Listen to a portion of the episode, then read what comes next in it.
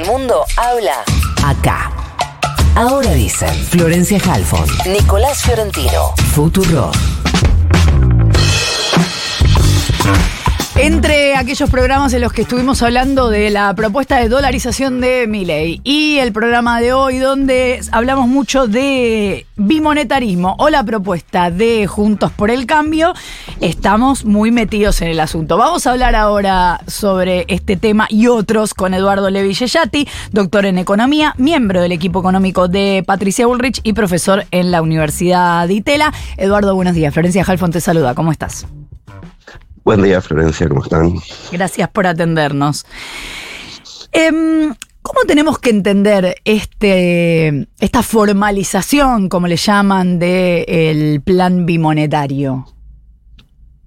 Bueno, para empezar, no es un plan bimonetario. A ver. Eh, cuando, no, el programa de, llamarlo de ordenamiento de la economía, incluye una serie de medidas que exceden con mucho el tema bimonetario. O sea, es, hay un objetivo de balance fiscal, una política monetaria con un banco central independiente, prohibición de financiar el fisco, eh, reacceso a mercados internacionales. O sea, hay una serie de, cosas que tenés que hacer en lo inmediato para reducir la inflación y tratar de evitar un nuevo default del 25. O sea, y el bimonetarismo es parte de este programa porque básicamente lo que trata de hacer es volver a una situación de normalidad en donde el peso sea convertible con otras monedas, que todas las monedas puedan circular y que si vos podés, querés transar en una moneda extranjera, lo puedas hacer sin temor a, una confiscación o a que te paguen en pesos a un tipo de cambio que no sea el de mercado, como sucede, por ejemplo, en estos días. Entonces, es más un complemento, un programa bastante más complejo. Con el monetarismo solo no resolvéis los problemas de inestabilidad en Argentina. Ahora, esa idea, aún con todas estas medidas que estás contando, y de a poco, supongo, sacando el cepo, digo porque han dicho que no sería de un día para el otro, ¿no generaría muchísima inflación? No si el bimonetarismo no lo entendés como la promoción del dólar para todos los usos. El monetarismo, pensá que nosotros en el 2016, 2017 teníamos un peso convertible, y lo tuvimos antes muchas veces, en donde vos si querías eh, tener un contrato en dólares, lo hacías en dólares y finalmente podías estipular que se pagara en dólares o a un tipo de cambio eh, de mercado. Como ese tipo de cambio de mercado en Argentina es tan incierto, porque en cualquier momento te ponen un cepo o te desdoblan el tipo de cambio, eh, lo que se está planteando es que haya modificaciones en el código comercial y civil para que las personas que decidan transar en dólares puedan exigir que los contratos se paguen en dólares o en euros o en la moneda que eh, hayan convenido. Es simplemente eso, es tratar de darle una garantía a quienes quieren usar otra moneda y que la puedan usar sin, la, sin el riesgo de un truco, eh, de, una, de un cambio final por parte de un gobierno que, por ejemplo, esté necesitado de dólares.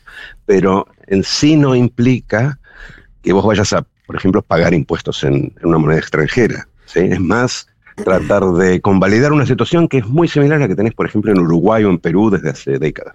Hola, Eduardo, ¿cómo te va? Nico Fiorentino te saluda. Me, quedo con esto último que decías de que efectivamente entre 2016 y 2017 se eh, generó esta situación de pesos canjeables fácilmente por dólares, pero digamos, no quiero ser yo el que haga el revisionismo histórico, pero eso terminó con una eh, crisis financiera, sobre todo de préstamo del sector privado, que terminó con el préstamo más grande de la historia de la FMI, que terminó con el primer gobierno de la historia desde la vuelta a la democracia que va con su candidato a presidente a la reelección y pierde en primera vuelta.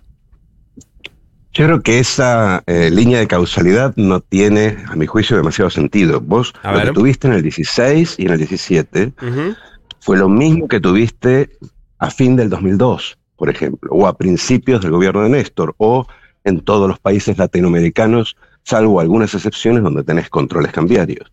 Ya lo que tuviste es lo que se denomina convertibilidad de tu moneda local a otras monedas vos vas a Europa, viajas a México, vas a algunos países del sudeste asiático, ahí hay convertibilidad. Ninguno de esos países tiene por eso un problema de crisis financiera. Los eh, problemas de crisis fiscales o financieras se debieron, en el caso argentino, a que el gobierno heredó un déficit que no logró reducir a la velocidad necesaria y en algún momento se quedó sin financiamiento. Y por eso tuvo que recurrir al Fondo Monetario para reemplazar las fuentes de financiamiento privado que estaban agotadas y que se decidieron por varias razones.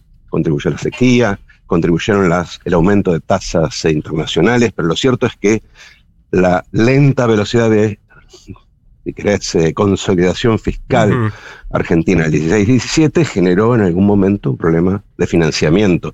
Ese problema de financiamiento no tiene nada que ver con el hecho de que vos puedas transar libremente en el peso o en otras monedas. Eh, pero en todos los países se hace, y ninguno de estos países tiene una crisis, y aparte nosotros mismos lo hemos hecho en el pasado sin tener crisis. Para eh, despartidizar la, comparación, eh, cuando se hizo, por ejemplo, durante el gobierno de Néstor Kirchner, fue, por eso digo, hay que contextualizar, fue durante un momento la Argentina tuvo algo, eh, es, diría, excepcional en los, en los últimos años, que fueron los superávit gemelos. O sea, sin eso se tuvo que ir a restricciones. No, tampoco es así. Primero que no se hizo durante el gobierno de Kirchner, la convertibilidad del peso se recuperó a fines del 2002, cuando se eliminó el corralito y el peso empezó a circular libremente a un tipo de cambio único. Eh, y por otro lado, hay muchos países que tienen déficits y los pueden financiar en el mercado externo simplemente porque no han entrado en una seguidilla de eventos de crédito, de defaults, a quienes los financian. Vos tenés que tener en cuenta que el problema de deuda no es estrictamente tener deuda, sino, a ver, estar en una relación con los mercados internacionales en los que no te prestan para pagar. Las deudas no se pagan en su totalidad, lo mismo que una empresa no paga su deuda en su totalidad. Paga los intereses y en general refinancia el, lo que llama el principal o el capital. Eh, a veces, si tiene un buen año, refinanciará menos y pagará parte, cancelará parcialmente. Hay años en donde sucede lo contrario. Para eso sirve, de hecho, el mercado financiero, para suavizar estos ciclos. Todos los países hacen lo mismo con su deuda, incluyendo países vecinos que tienen, en algunos casos, cocientes de deuda a veces mayores a los argentinos y no tienen ningún problema, no tienen crisis.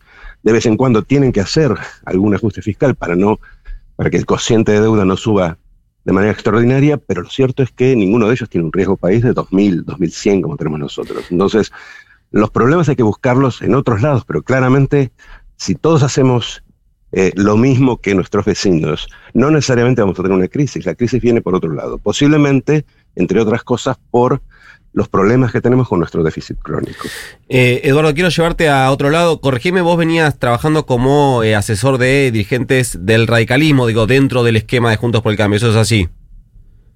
Sí, yo estaba colaborando con el equipo económico radical, así eh, la, la, pregunta de Eduardo es, digo, más allá del, no quiero hablar del plan, del programa, digo, de las herramientas a utilizar para llegar a determinado destino, el modelo económico, del modelo económico desde qué hacer con el sector productivo, cuál es el rol del Estado, etcétera, del radicalismo y del pro, ¿para vos es el mismo?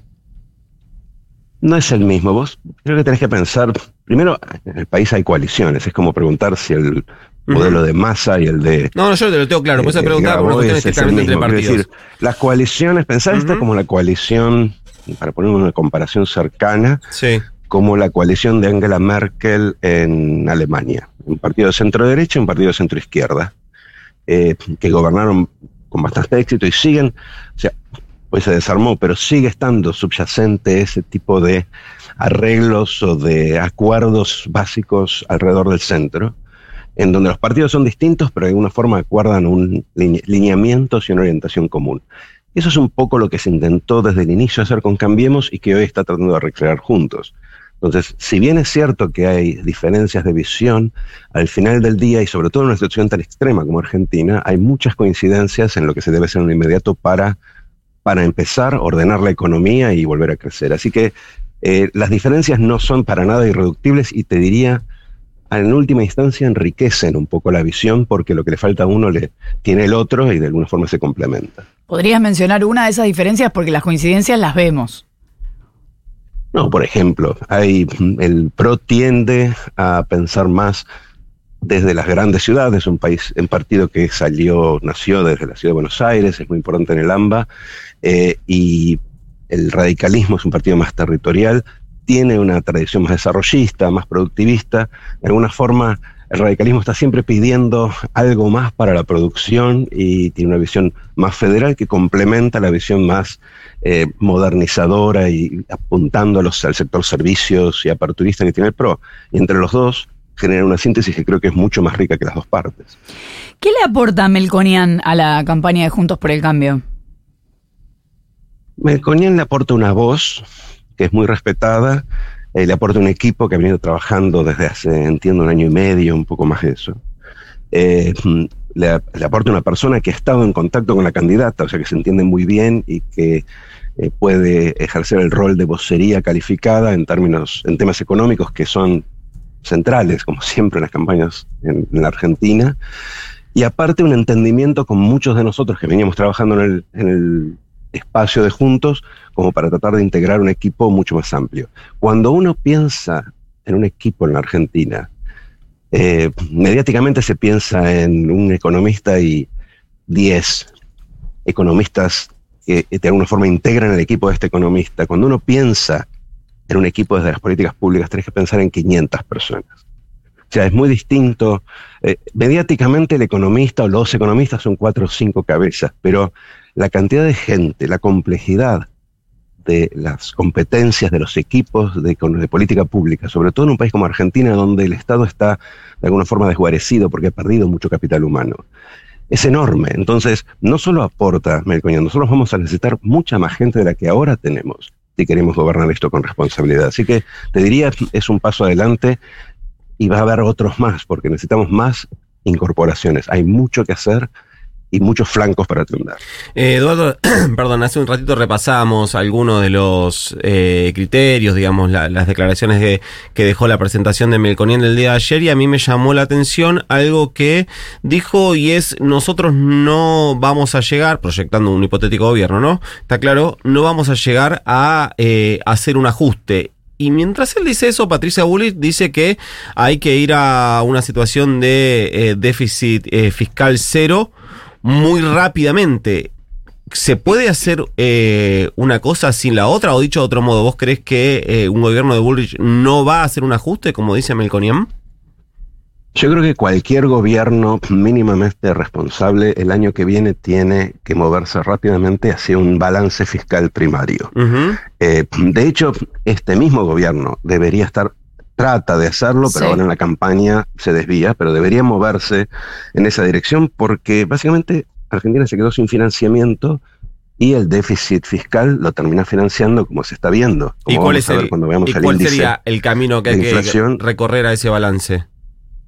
Mira, hay varias cosas. Eh, lo más fácil sería decirte crecer, porque cuando vos creces, los ingresos fiscales aumentan más que proporcionalmente, pero eso, para llegar ahí, necesitas primero ordenar la economía. Pero hay muchos gastos superfluos, subsidios que uno puede recortar, eh, y no solo subsidios a los, eh, eh, servicios públicos, sino también mucho gasto tributario que es subsidio al sector privado, que uno puede recortar parcialmente, no eliminar. y después hay duplicaciones, gastos improductivos, gastos ineficientes que uno puede moderar el primer año a la espera de que el crecimiento luego ayude a cerrar esa consolidación. ¿Y eso alcanza para llegar a eh, ese balance?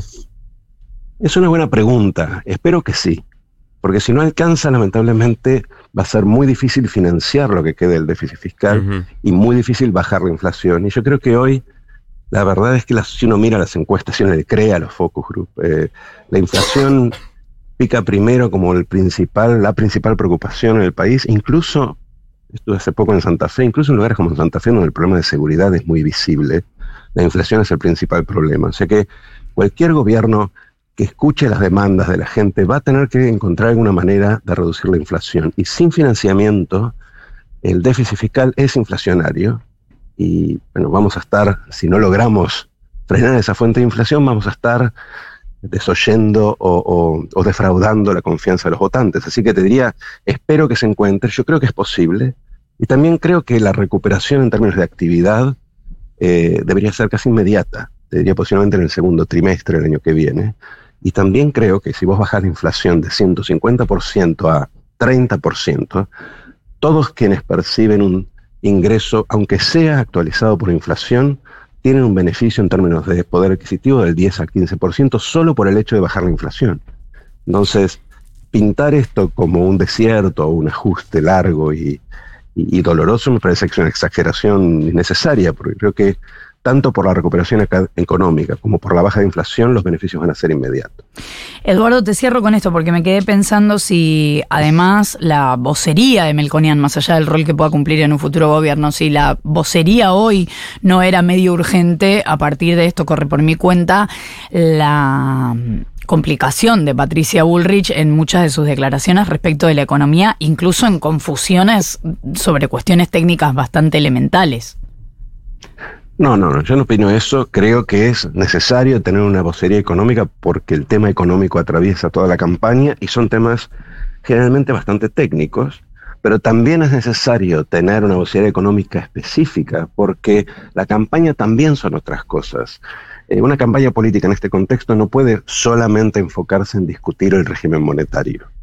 Eh, ella tiene que hablar de creación de trabajo, de seguridad, de federalismo, de eh, promoción productiva, de relaciones internacionales. Y no podemos estar todo el tiempo persiguiendo la pelota de la economía y descuidando otros aspectos de la campaña que son, si bien no tan populares o urgentes, son tan importantes como el de la inflación, eh, que claramente permea todas las declaraciones. Entonces, me parece que lo que estás dándole es eh, más riqueza a la campaña, haciendo que el economista hable de economía y la política hable de las áreas más intrínsecamente políticas. en ese sentido tiene más lógica que simplemente eh, enfrentar eh, los temas económicos, sobre todo los que proponen uno de los candidatos con los cuales nos enfrentamos. Me parece que en ese sentido es, un avance porque va a abrir mucho el espectro del debate que estaba centrando básicamente en dos o tres temas.